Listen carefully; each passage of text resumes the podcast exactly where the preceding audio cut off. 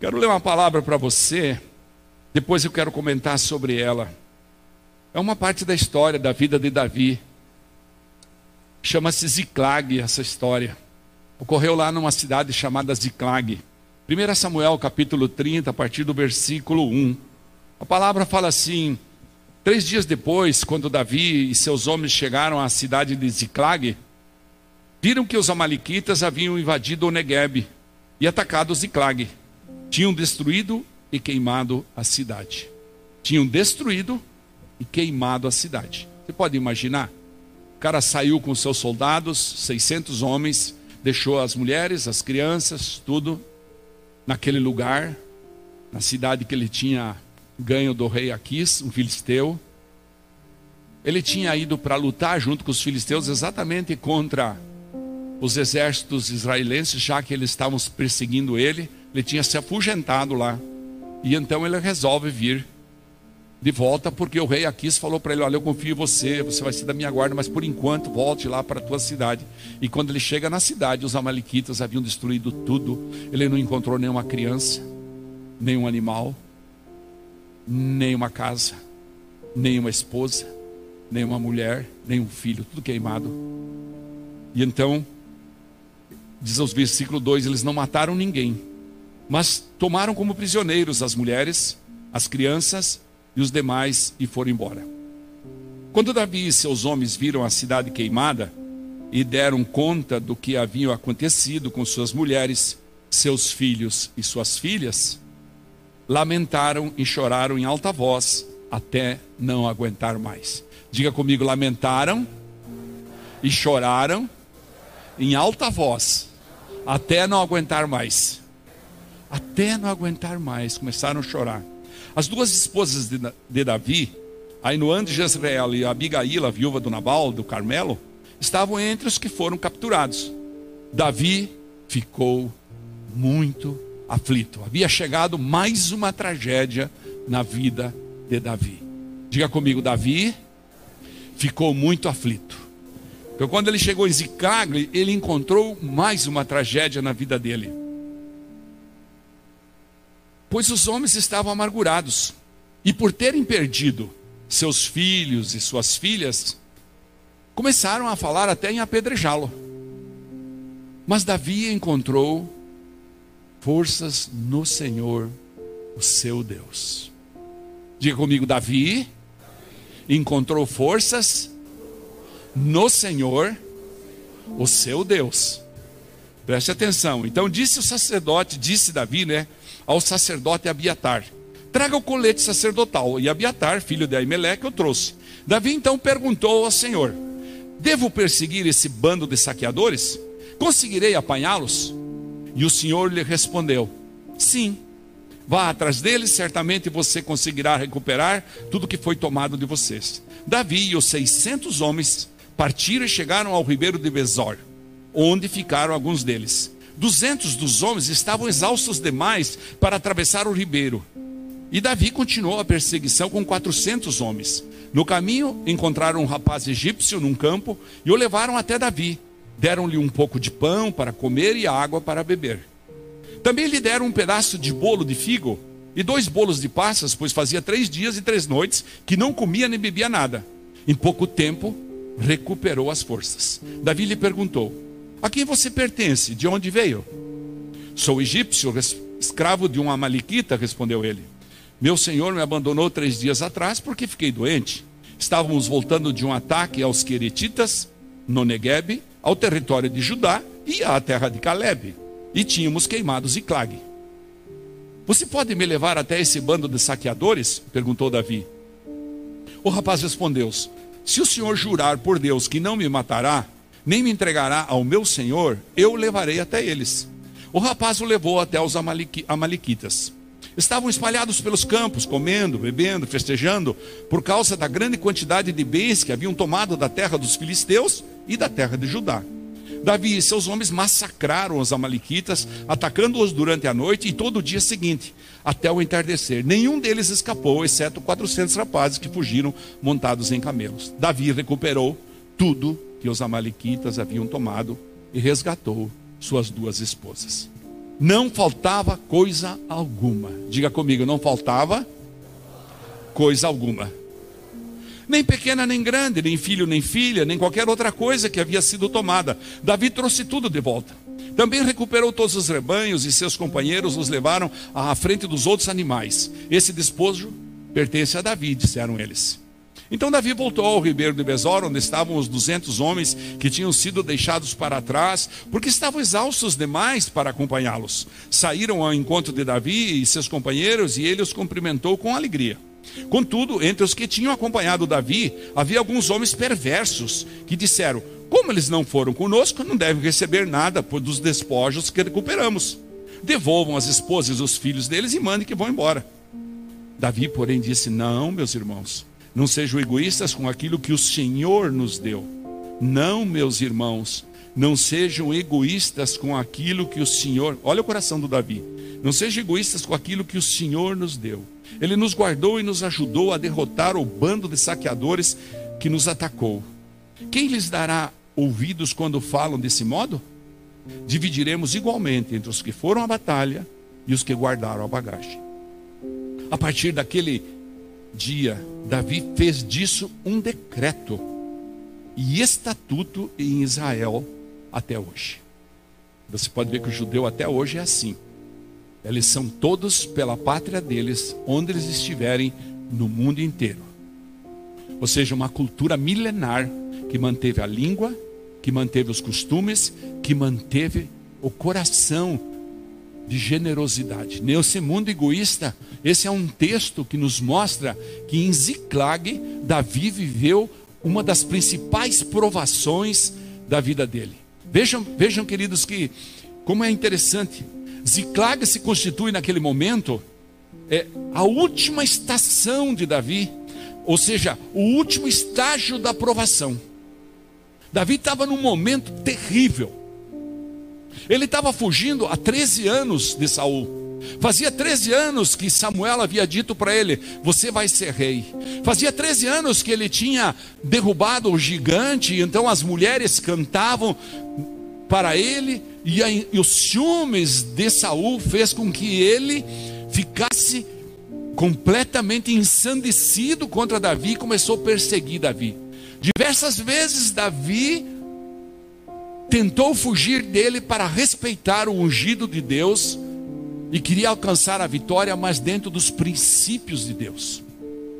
Depois que Davi realizou esse grande feito na nação de Israel, que era ter matado aquele Golias, a sua vida nunca mais foi a mesma.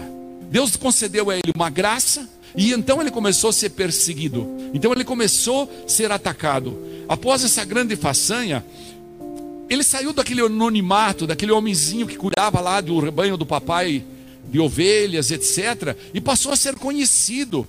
Primeiro foi trabalhar para o próprio Saul, tocando a harpa, tinha uma unção quando ele tocava a harpa. Deus foi dando graça para ele, ele foi compondo salmos, ele foi é, tendo maravilhas sendo derramadas na vida dele, porque Deus conhecia o coração de Davi. Diga comigo, Deus conhecia o coração de Davi. Então a sua fama atravessou a fronteira de Israel e Davi tornou-se um homem de renome. Quando as mulheres tocavam e cantavam, elas diziam: Saul feriu os seus milhares, porém Davi os seus dez milhares. E isso começou a gerar no coração de Saul uma perseguição a Davi.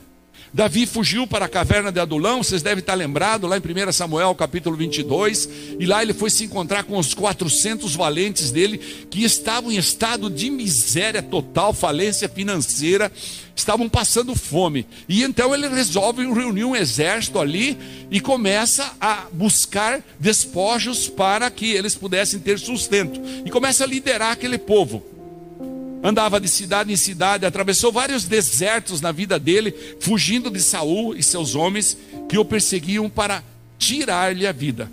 Até que Davi fugiu para junto dos filisteus lá em Gate, onde tinha o rei Aquis.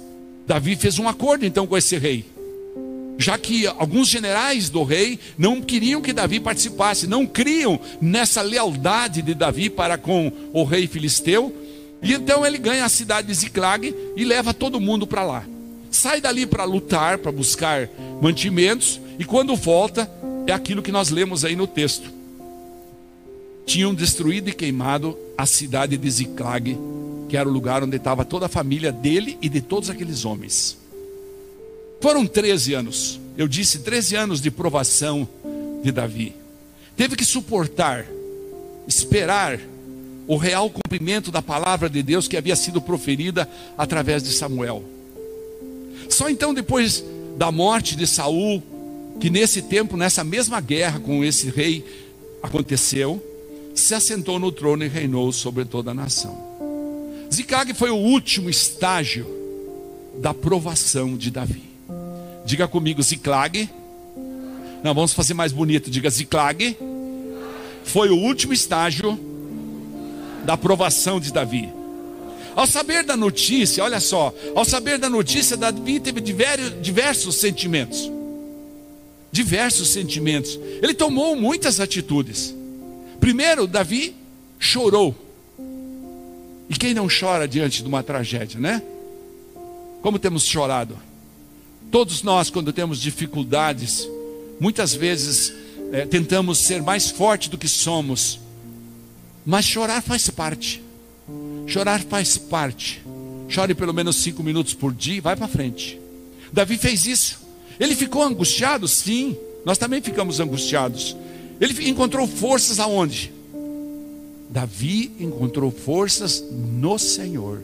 Diga comigo, Davi encontrou forças no Senhor. Ele sabia onde é que era a fonte da vida. Ele sabia onde era a fonte que podia fortalecê-lo. Ele sabia onde encontrar esperança naquele momento de tragédia. Ele consultou o Senhor, ele chamou o sacerdote e falou: "E agora? O que vamos fazer?" E ele partiu para a guerra, partiu para a peleja, partiu para a luta. Ele falou: "Não vou ficar parado. Eu vou clamar, eu vou levantar eu não vou ficar aqui parado, esperando que me apedrejem, esperando meus homens esperam de mim o que? Uma resposta. Davi e seus homens venceram, como disse o texto, os amalequitas e liberou os cativos. É em Ziclag que nós somos provados até o limite da nossa força. A palavra fala que Deus não dá nada de desterro para ninguém que não consegue suportar. Deus tem sim propósitos de testar a minha, a sua, a nossa fé. É nesses momentos em que a gente vai lá na UTI e olha aquela pessoa que estava ali vigorosa alguns dias atrás, com a boca aberta ali, completamente, toca a mão nela para orar, está até gelado por causa do ar a gente fica olhando e fala: O que Deus quer comigo? O que Deus quer com minha família? Qual que é o propósito? E então Deus começa a trazer na mente da gente tantas coisas que a gente precisa ainda crescer, tantas coisas que a gente ainda precisa entender da bondade dele, tantas coisas que a gente precisa entender da finitude que ele pode nos dar, que ele nos deu. Nós temos um começo, e nós temos um fim. E Ele tem esse poder. É dele. Só Ele pode. Só Ele pode. Semana fui lá visitá-la na UTI com meus filhos. A psicóloga falou: pode vir quatro aqui. Nós fomos e nós ficamos olhando de dois em dois, orando por ela. Até fotografamos ela lá no leito. E a gente fica impactado com a tecnologia, aqueles computadores, aquela tem coisa mais linda, aquele negócio.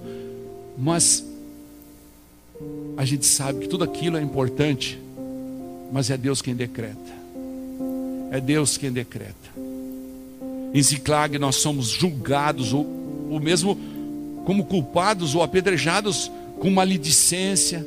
Viu? Viu agora? Viu? Entendeu agora? Entendeu? Entendeu? Tem muitas coisas que acontecem no nosso coração, como diz Jeremias, no nosso coração enganoso. Em Ziclag, nós recobramos as forças, nos fortalecendo aonde? No Senhor.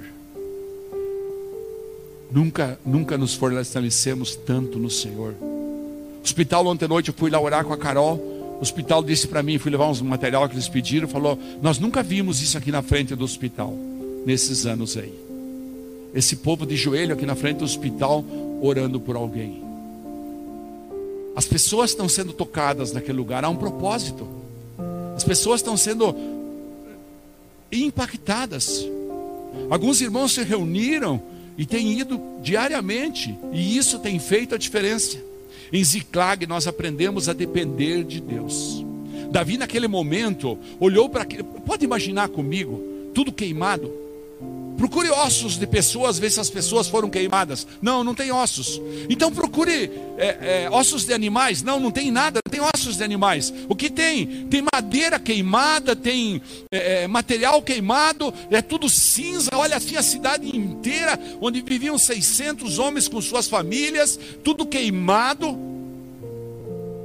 E então ele olha para os céus, levanta as mãos e fala: De onde me virá o socorro? que eu vou fazer agora? Ziclag mudou a vida de Davi e tornou-se um divisor de águas na vida dele. Foi o momento maior em que ele teve que depositar a confiança numa palavra que ele tinha recebido 13 anos antes, a confiança no Deus, chamar o sacerdote Abiatar e dizer: e agora o que vamos fazer? Não seja mais a minha força, não seja mais a minha inteligência, não seja mais o meu, o meu braço, não seja mais o meu estudo, não seja mais o meu passado, não seja mais a minha experiência como empresário, não seja mais a minha experiência como cristão, mas seja a minha dependência dependência do Senhor, amém? Esse é o processo. É preciso crer que os dias difíceis não definem o resultado final das nossas batalhas. Nós precisamos acreditar que o deserto é a arena de guerra das nossas vidas. Nós não devemos murmurar e sim nos afastar de quem tenta minar a nossa fé.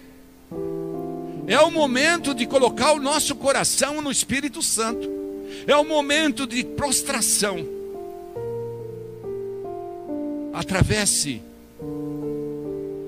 atravessar o nosso deserto em silêncio, imitando o procedimento de Davi. Eu disse para a pastora Camila essa tarde: tenho aprendido a ficar calado nesses dias. Falo de vez em quando na internet com os irmãos da igreja e acabou. Descobri tantas relações da pastora no Paraguai, nos Estados Unidos, na, na, na, nossa, quantas pessoas, quantos filhos ela profetizou para mulheres que eu nem sabia. Eu acho que nem ela sabe, porque ela é bem assim mesmo. Não, um dia eu estava em tal lugar, ela colocou a mão na minha barriga e falou: Deus está te dando um presente essa noite, e agora está aqui, pastor, vou te mandar uma fotografia, eu vou colecionar tudo isso. Essas, essas, esses dons que Deus deu para ela. Um dia eu estava entrando na igreja, ela me deu um abraço. Eu estava deprimido e deprimida e ela me me tocou. Eu conheço o zelo dela, como ela lida com o pessoal da igreja, a longanimidade dela, a tolerância, o espírito de amor, o desprendimento das coisas, não existe para ela. Nunca vi ela dizer um não. Ai, mas você vai atender essa pessoa, está chegando na igreja com tantos que. Mas não vá lá 10 horas da noite. Eu vou. Então, esse processo é de alguém que entendeu o chamado. E Deus está mostrando para nós que nem mesmo uma pessoa com toda essa virtude pode se livrar da mão dele, porque é ele que tem o começo, o meio e o fim. Eu quero a obra que Deus quer começou na nossa vida, irmãos, ela, ele vai terminar. Ele vai decidir o dia que vai terminar, a hora que vai terminar. Não há necessidade de entrarmos em pânico, há necessidade sim de erguermos nossas mãos. Me permita extrair desse texto aí, dessa história de Davi, pelo menos três ensinamentos que para mim foi muito, muito forte para que a gente saia vitorioso, vitorioso das lutas da vida. Nós não podemos sair prostrados, independente das circunstâncias. Cristão é cristão. E precisa entender isso. O primeiro passo que eu peguei desse aspecto aí é identificar o problema. Davi identificou o problema dele. No capítulo 30 que a gente leu, no versículo 6, lá na partezinha cedo do versículo, está escrito assim: Mas Davi encontrou forças no Senhor, o seu Deus. Diz assim: Davi ficou aflito, pois os homens estavam amargurados por terem perdido seus filhos, suas filhas, e começaram a falar em apedrejá-lo. Ele falou: opa. Davi identificou o problema, analisou a situação daquele momento da sua vida. Claro que ele se angustiou em ver o estrago que o inimigo havia feito para ele e para o seu povo. Mas ele foi buscar no Senhor. Diga comigo, o segredo é buscar no Senhor. Levante sua mão direita, vamos fazer isso profeticamente. Diga assim: quando a tragédia chegar na minha vida, eu já sei aonde eu vou buscar a solução. É no Senhor. Diga mais alto: é no Senhor. É em Deus. É no Espírito Santo. É na glória do Senhor. Sobre a minha vida. Sobre a minha casa.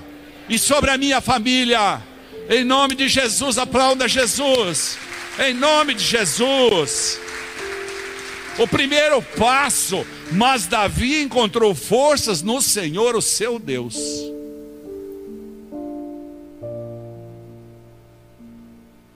Treze anos havia se passado, ele podia ter perdido toda aquela informação que Samuel deu para ele. Ele passou por desterros, por fome, por guerras, por ataques, por situações difíceis, mas ele de repente encontrou a pior tragédia. Até então ele tinha tido muitas vitórias, ele tinha ganho muitos bens, ele tinha um exército, mas naquele momento, ele precisou entender que ainda era Deus que comandava a vida dele. O segundo passo que eu observei é enfrentar a situação e perguntar ao Senhor o que você tem que fazer. Eu vou fugir?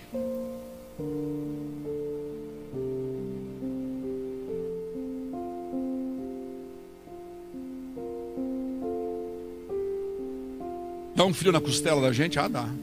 Na coluna. Ontem tarde, 4 horas da tarde, o hospital ligou. Eu nunca tinha ligado nesse horário. Nossa, gelou a coluna. Sou ser humano normal.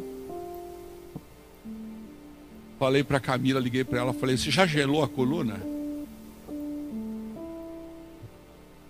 Ele só queria um fralda. Eu falei, não, não levo um, levo dois.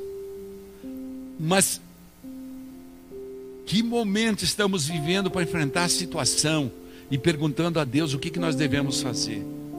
Davi, no versículo 8, perguntou ao Senhor, né? Devo prosseguir e tal? Então ele buscou auxílio, ajuda do Deus poderoso. Sabe, diante do nosso Deus, nada o inimigo pode fazer. Diga comigo, diante do meu Deus, nada o inimigo pode fazer. Sabe, se a vida da gente desabou, se você perdeu tudo, se as pessoas lhe viraram as costas, o que é muito comum, e se tudo está dando errado na sua vida, e você está vivendo um complexo do caos de desolação, de dor, de doença, de angústia, de sofrimento e até uma tragédia como essas, não pare. Não fique paralisado, perplexo, sem entender e sem saber o que fazer. Tragédia injustiça, sofrimento, problema, são para todos. O que importa é o seu nível de confiança em Deus. Diga comigo: o que importa é o meu nível de confiança em Deus. Olhe para o alto. Olhe para o alto, como alguém disse aqui, levante suas mãos como se você quisesse pegar na mão de Jesus. Olhe para o alto. Você tem um Deus que está no controle de tudo. O Salmo 121 fala, a partir do verso 1: Olho para os montes e pergunto: De onde me virá o socorro? De onde me virá o socorro? O meu socorro vem do Senhor que fez os céus e a terra. Você pode levantar sua mão e dizer isso? O meu socorro vem do Senhor que fez o céu e a terra. Continue dizendo: Ele não deixará que eu tropece. Aquele que me protege não cochilará. Aquele que guarda a minha casa não cochila nem dorme. O Senhor é meu protetor. O Senhor está ao meu lado, como sombra que me abriga. O sol não me fará mal de dia, nem a lua de noite. O Senhor Deus me guarda do mal e protege a minha vida. O Senhor me guarda em tudo que faz e em tudo que eu faço, agora e para sempre. Aplaudo o Senhor Jesus por isso. Oh, eu olho para os céus e digo: de onde me virá o socorro? O meu socorro virá do Senhor. O meu socorro virá do Senhor. Nada poderá tocar-me. O meu socorro, ah, Ele é um Deus bem presente. Como disse a Stephanie, mais importante que tudo é a presença dEle. É bom você deitar na sua cama, no meio de uma tragédia, e poder dizer para Ele: Eu te amo, eu te adoro, Tu és o meu socorro, Tu és o meu Deus bem presente, Tu és a minha rocha viva. Oh, Ele reanimará toda a estrutura do seu corpo e te dará condições para você enfrentar a situação. Confia no Senhor e na força do seu poder. Não pare de lutar. Você vai vencer, não pare de lutar. Não importa. Mostre para o inimigo o tamanho da sua fé. Mostre para o problema o tamanho do seu Deus. Oh, isso aí parece um ditado de internet, né? Mostre pra, pra, para o problema o tamanho do seu Deus, mas Deus é imensuravelmente grande. Ele tem o poder sobrenatural. Quantas pessoas nós temos testemunhos aqui que Deus resolveu tirar da UTI. E agora está na mão dele exatamente a pastora da igreja. Que seja feita a vontade dele. Claro, nós vamos suplicar dia e noite, noite e dia. Em 1 Samuel 30, tem o terceiro passo. O terceiro passo está lá nos versículos 18 e 19. No campo de batalha da vida, você não será derrotado pelo inimigo Lute, o Senhor sempre vai te dar uma vitória. A gente às vezes não entende o que está ali atrás daquele lugar. O que está atrás daquele muro que precisa ultrapassar. O que está atrás daquela, daquela situação em que a nossa confiança começa a ficar abalada. O que está atrás da nossa manifestação de fé. O que está atrás da nossa confiança no Criador. A gente às vezes não entende, a gente não sabe. Davi recuperou tudo que os Amalequitas haviam tomado e resgatou suas duas esposas. No versículo 19 diz: Não faltava coisa alguma, nem pequena, nem grande, nem filho, nem filha, nem qualquer outra coisa que havia sido tomada. Davi trouxe tudo de volta. O que foi que Davi conquistou no campo de batalha? Mais importante das, do que as coisas era ele mostrar para todo aquele exército, para todo aquele povo que estava com ele, que Deus era com ele, que ele era sim um homem segundo o coração de Deus tudo que o inimigo havia roubado e tirado de Davi e de seu povo, tudo ele trouxe de volta, tudo ele conquistou, só porque o Senhor era com ele. Só por isso, nada mais. O Criador dos céus e da terra era com ele. Tudo que o inimigo quer, preste atenção, tudo que Satanás está querendo nesse momento, é ver que nós estamos com medo que nós estamos desanimados, que nós estamos até desorientados, sem saber o que fazer, que estamos completamente perdidos e sem direção. Isso não é verdade. O inimigo quer te ver para baixo. O tempo todo ele vai querer te ver para baixo. Ele quer ver a gente se lamentando. Ele quer ver a gente triste. principalmente murmurando ao nosso Deus. Oh Deus, mas como isso, Deus? Eu sou um dizimista, eu sou um ofertante, eu sou um homem que estou sempre na igreja, eu sou um homem que estou sempre te adorando, eu sou um homem que nunca cessei de te glorificar. O que está acontecendo? É isso que o inimigo quer que nós façamos. É isso que o inimigo quer. Satanás quer oprimir a gente, ele quer sufocar a mim e a você. Ele não tem nenhuma chance para escapar do cerco. Ele quer que a gente olhe assim e fale: não tenho chance de escapar do cerco desse, desse demônio. Ele trouxe uma situação sobre uma vida, sobre nossa vida, sobre a minha vida, sobre a tua vida. Ele não vai escutar isso de nós. Diga comigo: murmuração, não. Fé, sim. Deus vai escutar o nosso clamor, porque nós vamos manifestar a nossa fé. Satanás quer te ver socado dentro de uma caverna, é isso que lhe interessa, completamente paralisado e com muito medo. É isso que o diabo está querendo, colocar a gente dentro de uma gangorra. Fala, olha aí, ó, não são vocês que são os pastores da igreja? Como é que está acontecendo isso? Eu disse quando cheguei ali hoje na igreja, falei, não somos melhores que ninguém, nós vamos passar pelas mesmas tragédias que todo mundo, até porque quando você passa por uma tragédia, você tem moral espiritual para poder testemunhar. Vida cristã é uma é um, é um mar de rosas? Não vi em lugar nenhum escrito na Bíblia isso.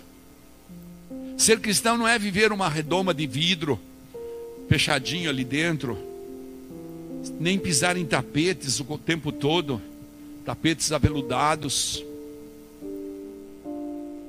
os piques fazendo pim-pim na conta, sem saber de quem vem o dinheiro. Não, ser cristão não é isso. Vida cristã é uma guerra sem trégua. Diga comigo, vida cristã é uma guerra sem tréguas. Eu não estou querendo encher você de, de, de, de, de pessimismo, não. Estou querendo encher de realidade. A vida é uma batalha contra o mal. É uma luta sem pausa contra o pecado. É uma luta sem pausa. É uma batalha contínua contra a carne, contra o mundo e contra Satanás. A vida cristã é aceitar a vontade de Deus com resignação e fé. Deus tem um propósito para cada um. Vamos olhar para os mártires para trás? Aqueles que se regozijavam quando eram amarrados nos postes pelo Império Romano, jogava-se óleo neles e tocava-se fogo para iluminar a rua à noite, vivos. Vamos olhar para aqueles, aqueles como como Pedro que saiu da cadeia se regozijando e dizendo muito obrigado Deus porque me permitiu participar dos teus sofrimentos quando ele foi surrado, espancado e cuspido. Quem sou eu para ser digno de ti? Porque havia entendido, havia uma concepção da verdade na vida deles. Na igreja primitiva, a gente tem muitos testemunhos em Atos. Vamos olhar para a vida de Estevão, que estava sendo apedrejado, e diz: Deus tenha misericórdia deles, não impute a eles qualquer culpa, eles não sabem o que fazem, não, perdoa eles, Deus. E o cara está recebendo pedradas na cabeça, e daqui a pouco está embaixo de um monte de pedra morto, mas decidiu. Pode vir aqui, por favor. Aqueles que confiam no Senhor sempre poderão contar com a ajuda do nosso Deus. Olhe para o lado e diga para a pessoa que está do teu lado assim: se você confia em Deus, você pode contar com a ajuda dele. Você pode contar com a ajuda de Deus nas horas das tragédias. Você pode sair vencedor desse, desse deserto, desse campo de batalha. Levantar de manhã e não ter sua companheira do lado e sentar na cama e dizer: Deus, que hoje seja mais um dia para a tua glória, que hoje seja mais um dia para a tua vitória. Que seja feita a tua vontade. Levantar, sem querer ser herói. Não existe isso. Como não há sofrimento? Há muito sofrimento. Mas há que entender o poder sobrenatural do nosso Criador. Ele é a luz do nosso caminho, Ele é a lâmpada para os nossos pés. Ele é o bom pastor. Ele é o pão da vida. É Ele que nos alimenta. É Ele que nos leva a esse último estágio de provação. É Ele que nos testa todos os instantes no nosso limite de fé, no nosso limite de amor. Salmo 46 fala: Deus é o nosso refúgio e nossa força, sempre pronto a nos socorrer em tempos de aflição. Coloca lá 46:1, por favor. Olha lá, ó. diga comigo: Deus é nosso refúgio e nossa força, sempre pronto a nos socorrer em tempos de aflição. Você pode aplaudir Deus por isso? Ele é o nosso refúgio, Ele é a nossa força, sempre.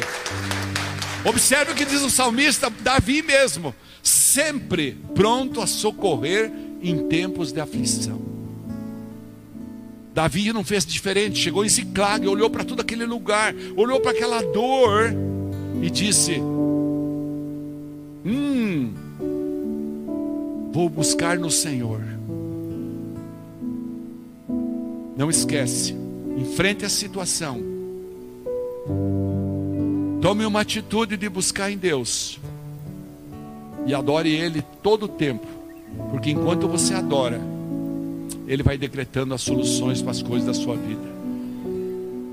Há propósito para tudo embaixo da terra, embaixo desse céu maravilhoso que o Criador dos céus e da terra fez. Há propósito para tudo. Não há lugar para lamentações, não há lugar para, confusões, não há lugar. Há que ter confiança no Criador dos céus e da terra. Lamentações, capítulo 3, Jeremias tinha passado por muitas situações difíceis e ele vem narrando aquelas situações. E quando chega no versículo 21 do capítulo 13, ele fala: Ainda ouso, porém, ter esperança quando me recordo disto. O amor do Senhor não tem fim, Suas misericórdias são, Suas misericórdias são, Suas misericórdias são inesgotáveis. Grande é a sua fidelidade, Suas misericórdias se renovam a cada manhã. Digo a mim mesmo: o Senhor é minha porção, por isso esperarei nele. O Senhor é bom para os que dependem. O Senhor é bom para os que dependem, para os que o buscam. Portanto, é bom esperar em silêncio pela salvação do Senhor. Busque forças em Deus. Fique de pé. Busque forças em Deus. Ah, eu direi é bom esperar. As suas misericórdias se renovam a cada manhã. Grande é a sua fidelidade. Não importa o nível de provação que eu e você estejamos sendo submetidos, nós não podemos esquecer que nós servimos a um Deus de misericórdia, que nós servimos a um Deus de compaixão que nós servimos a um Deus maravilhoso que está atendendo dezenas e dezenas de pessoas que estavam com fome e que vêm comer na porta da igreja. Que somos melhores que eles, será? Não, temos corpo, alma e espírito como eles. Agora lá na Bahia, milhares de pessoas sendo atingidas por enchentes, somos melhores que eles? Não. Nos Estados Unidos, na região de Kentucky, as tempestades desse fim de semana já levaram 80 pessoas. Somos melhores que eles? Não. Deus sabe de todas as coisas. Diga comigo, Deus sabe e tem sob o controle dele todas as coisas. Mas as misericórdias do Senhor se renovam todas as manhãs. Aplauda o Senhor Jesus por isso. Aplauda o Senhor Jesus por isso. Aleluia. Grande é a sua fidelidade. Oh, meu Deus, vamos adorar a Deus.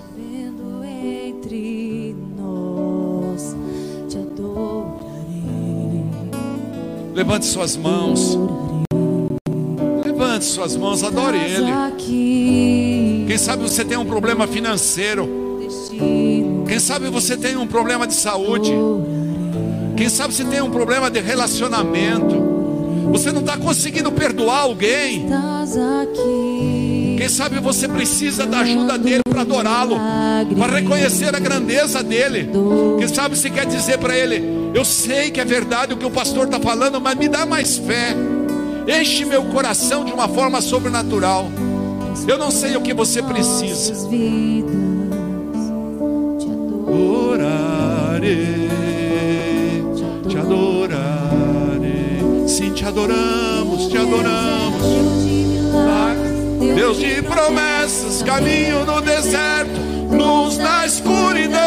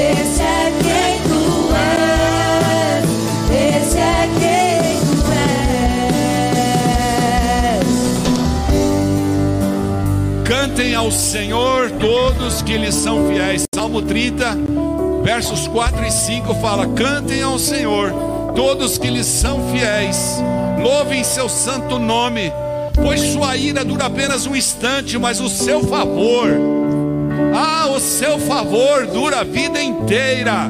O choro pode durar a toda a noite, mas a alegria vem ao amanhecer.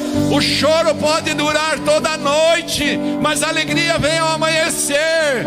Creia nisso. Isso, levante suas mãos e adore Ele de novo. Santo de Israel, te adoramos nesse abandono. E não sinto, o tempo todo Ele está agindo.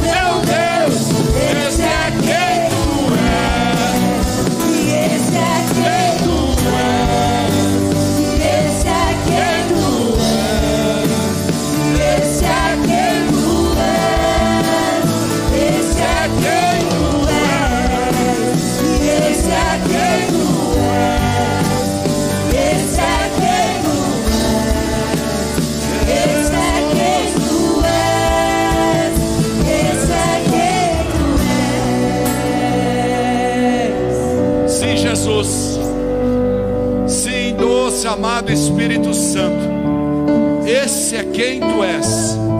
Depositamos nossas vidas essa noite em tuas mãos. E assim como Davi em Ziclag, diante daquela provação terrível, daquele desterro total, daquela tragédia, nós também colocamos em tuas mãos nossas vidas, nós colocamos o nosso viver, o nosso dia a dia, porque o choro pode durar uma noite, mas a tua vitória virá de manhã. Nós confiamos no Deus que criou os céus e a terra. Nós confiamos em Ti, grande Jeová, grande Criador. Declaramos o nosso amor, a nossa submissão. Declaramos que a Tua vontade seja feita no céu como na terra. Nós te adoramos essa noite, reconhecendo que em Tuas mãos está o poder da cura, em Tuas mãos estão os decretos e que Satanás jamais prevalecerá contra a tua vontade. Nós cremos nisso e te adoramos, Deus de milagres.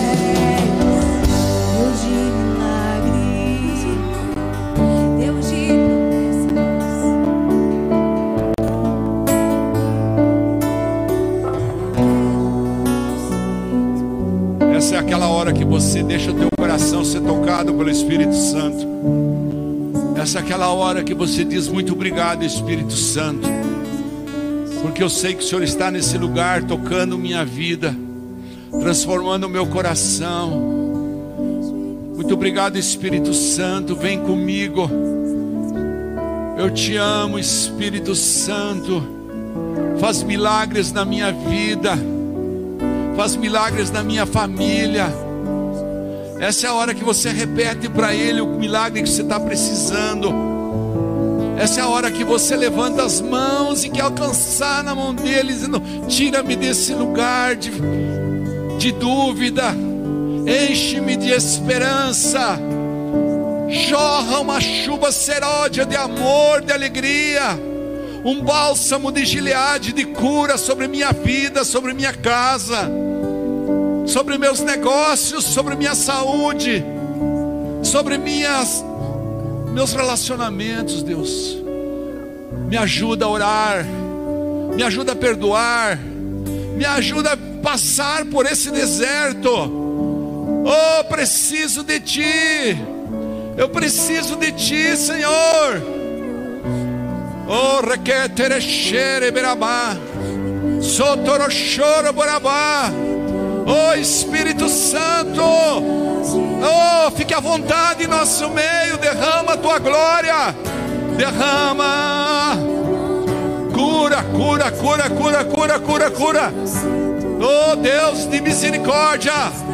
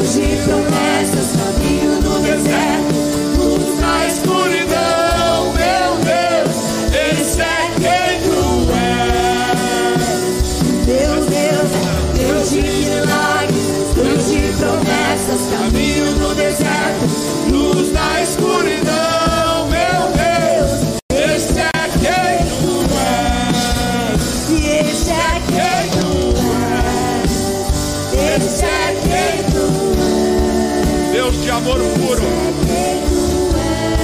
Deus de puro amor, Deus de misericórdia e compaixão. Santo é o teu nome, Santo é o teu nome, aplauda o Senhor Jesus. Jesus querido, nós te amamos, nós te adoramos, Espírito Santo. Obrigado por esse tempo tão precioso das nossas vidas. Obrigado, Senhor. Ajuda-nos a chegar mais perto de Ti, mais perto, mais perto. Então não esquece, essa noite nós temos nosso bazar ali. Tenho certeza se a pastora estivesse aqui, ela ia subir aqui para pedir teu favor, para você comprar um presentinho de Natal para alguém. Está terminando, mas ainda tem bastante coisa. Foi muita coisa que foi feita. Ontem foi um sucesso o bazar. Também quero convidar você a ir para a cantina. E se você quiser, eu sei que todo mundo amanhã tem que trabalhar. A gente vai sair daqui, a gente vai lá para frente do hospital orar pelo menos uns 15, 20 minutos.